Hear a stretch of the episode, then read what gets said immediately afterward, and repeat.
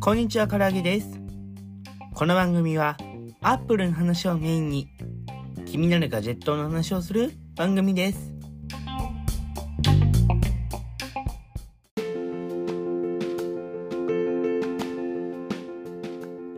あなたのポッドキャストで未来を作ろう。Spotify for Podcast。この番組は番組作成、ポッドキャスト配信、データ分析がすべて無料で使えるポッドキャスト配信アプリ、Spotify for Podcast で配信しています。アプリストアや Google Play Store で Spotify for Podcast と検索してみてください。公式アカウント Spotify Podcaster をぜひご覧ください。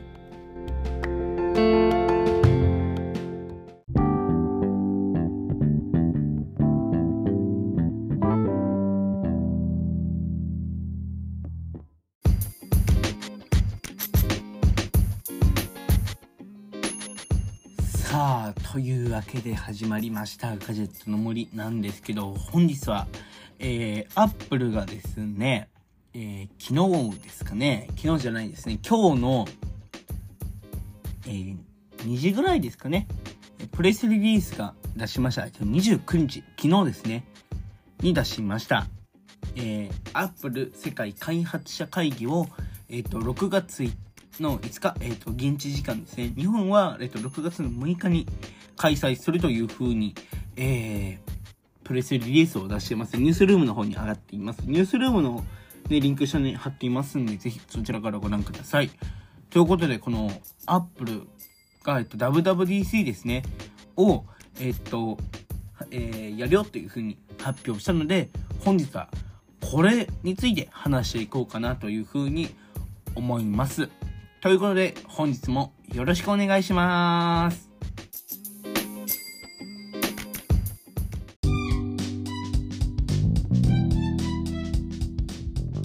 さあ、ということで内容に入っていきましょう。ということで、WWDC の、えっと、23ですね。が、えっと、WWDC は2023年6月5日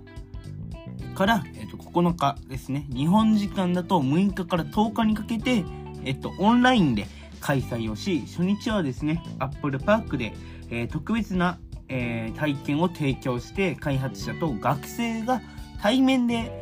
えー祝う機会を設けることを発表しました。ということを書いております。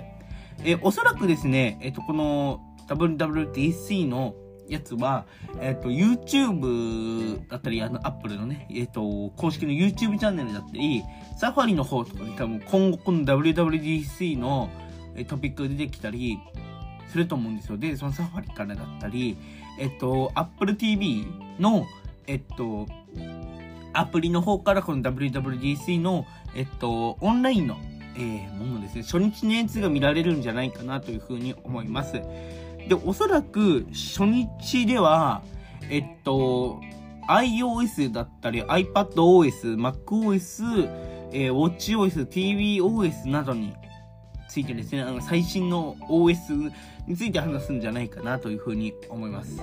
まあ、iOS とかですと、iOS17 ですかね、17ですかね、の話だったりとか、iPad17、MacOS の、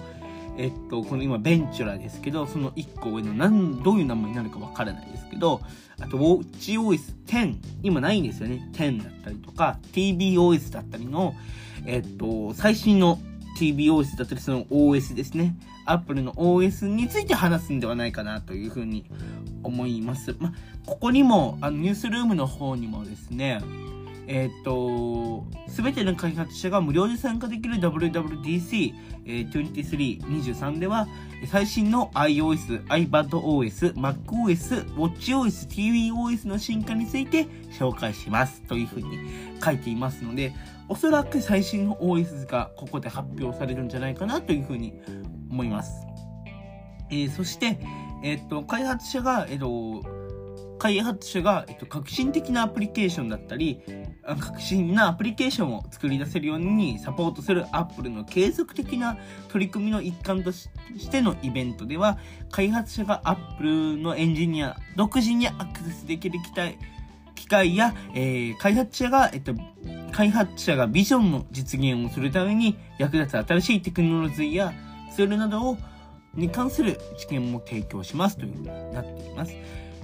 はい。えー、WWDC はアプリにおける最も好きな時間の一つです。オンラインで対面、オンラインと対面の両方で、このコミュニティをどれほど比較、えー、比例するものは、えー、ないよというふうに書いてますね。機械ですよっていう。いい機械ですよみたいなことが書いてありますね。はい。えー、この、アップルのこの、まあ、WWDC は、あの、もう、ワイドワイド、ワイルドワイドデベロッパーズカンファレンスをね、頭こうポッポッポーって取って WWDC なんですけど、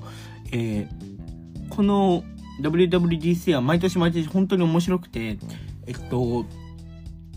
基調講演のある、えっと、初日の方では、えっと、まあ、先ほど言ったように主に iOS の話をするんですけど、その後に、えっと、セッションごとに分かれて見,、えっと、見れるようになってる、より詳しく、それが、えっと、あの、アップルの、あの、デベロッパーのアプリがあるんですよ。アップルデベロッパーアプリケーションっていうのがあるので、そこから、確か、確か見られた気がします。その、えっと、iOS の機能について、細かく、細かく見れるようになってると思います。その、今も多分 iOS16、16に関しての、やつが見られるんじゃないかなというふうに思います。えー、そしてですね、WWDC の、えー、23では、えっと、いわゆる、えっと、開発者会議なので、えっと、アプリケーション作ってる方だったりとかが、えっと、すごく役に立つようなものですね。そして、えっと、我々みたいなアップル好きの人たちにも、この WWDC でみんなで楽しもうよっていう風になっております。えー、学生のですね、開発者さんも今すごく多いんですよ。アプリケーションの開発者さんとか、その学生で、えっと、例えば Web を立ち上げちゃうという人もいますし、あの、アプリケーションの開発をする方も全然今すごく多くなってきているので、それについても、えっと、Apple サポートするよっていう風になっております。えっと、この学生と開発者の皆さんを支援する機会でもあり、コードを実際に動かして楽しみながらプログラミング言語である、この S、スウィ、スウィフ、スウィフトかな？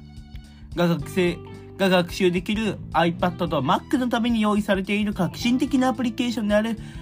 るアプリについて助けを借りて世界中の学生の皆さんに自分で選んだトピックでアプリケーションの、えー、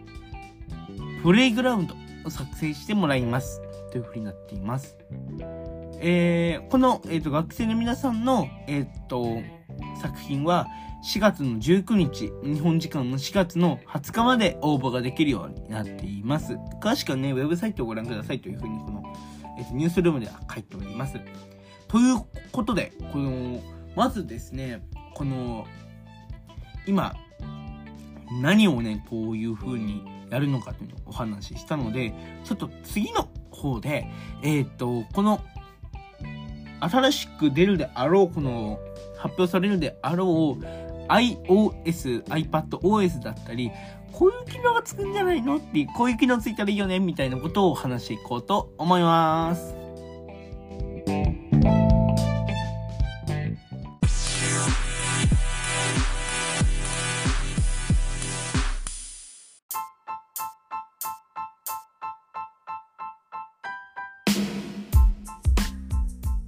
さあ、ということで、やっていきましょう。WatchOS じゃないですね。iOS とか、OS 関係のことについて話していこうかなというふうに思います。えー、現在はですね、iOS は16、iPadOS も16、そして、バンク OS ベンチュラ、そして、えー、WatchOS 9、そして、えー、TBOS が、えー、16ですかね。TBOS16 が現在利用ができるという風になっています。えー、非常にこちら16点16ですね今が、えっと、使えてますが、えー、非常にこれもまたえー、っと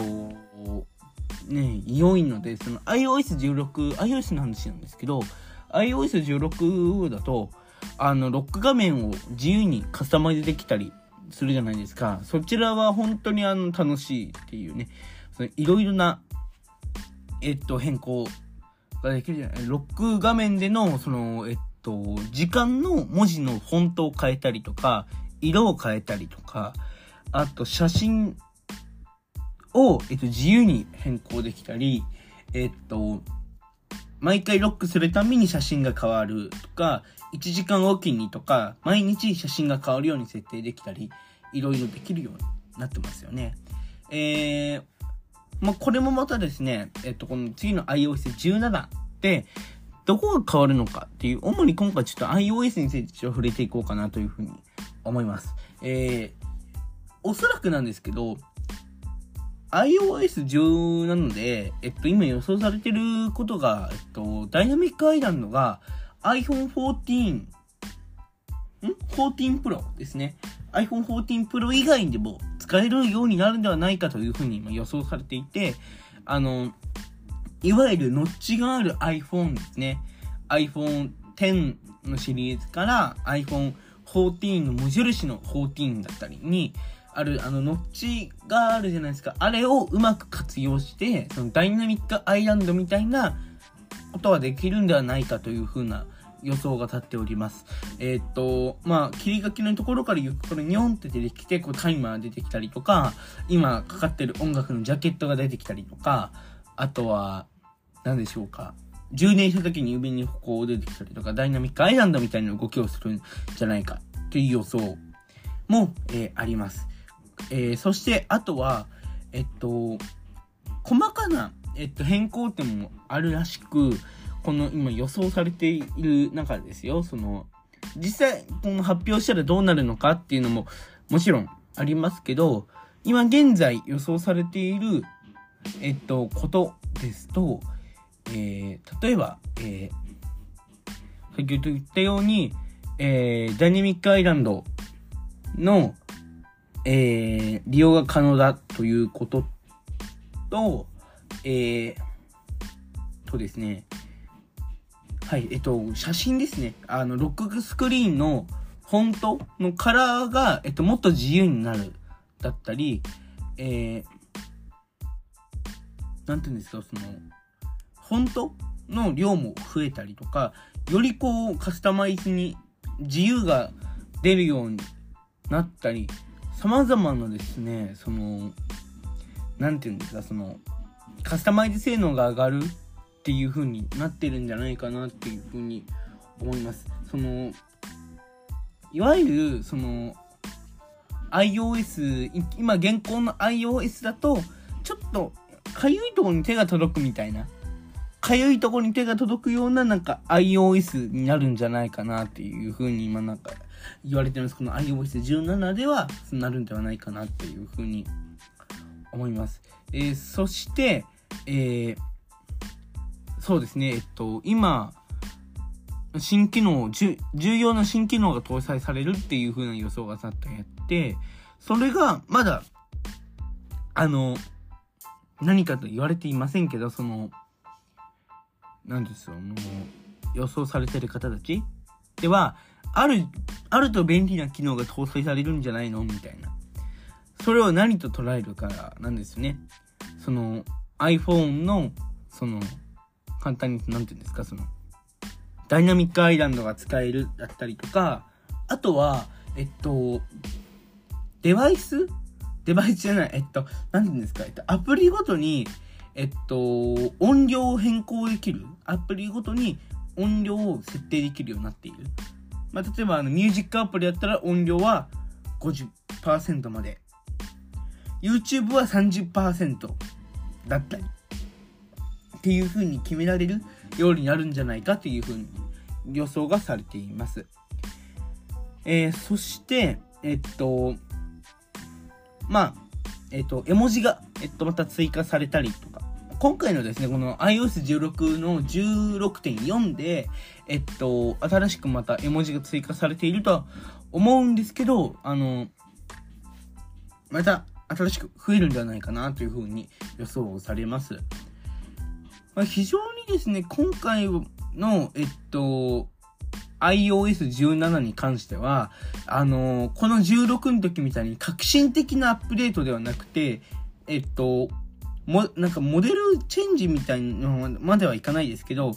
あのー、ほんと細かなアップデート、すごい変化の少ないアップデートになるんではないかなというふうに思います。で、あの、そこで最も重要なのが、あの、あると便利な機能がつくっていうふうに言っております。えー、このあると便利な機能っていうのはね、まだですね、わからないんですけど、おそらくなんですけど、僕の予想としては、ダイナミックアイランドが、えっと、iPhone 14 Pro 以外のノッチがある機種に、えっと、使えるんじゃないかなというふうに思います。それも、おそらくですけど、あの、11以降とか、12以降のものだって、12以降の iPhone のシリーズで使えますよ、になるのか、それとも、ノッチがある10から、えー、っと、14のあの無印のまで全部使いますよってなるのかがわからないんですけど、なるんじゃないかというふうに予想ができます。はい。というような感じで、今回はちょっとこの辺で終わりにしようかなというふうに思います。今回は、この、えー、WWDC で、えー、が行うというのと、えっと、この WWDC で発表されるであろう iOS17 の、えっと、新機能の中でも、中で、えっと、どのような新機能が追加されるのか、そして、えっと、この新機能が追加されるかもよという予想をするというですね、回避でした。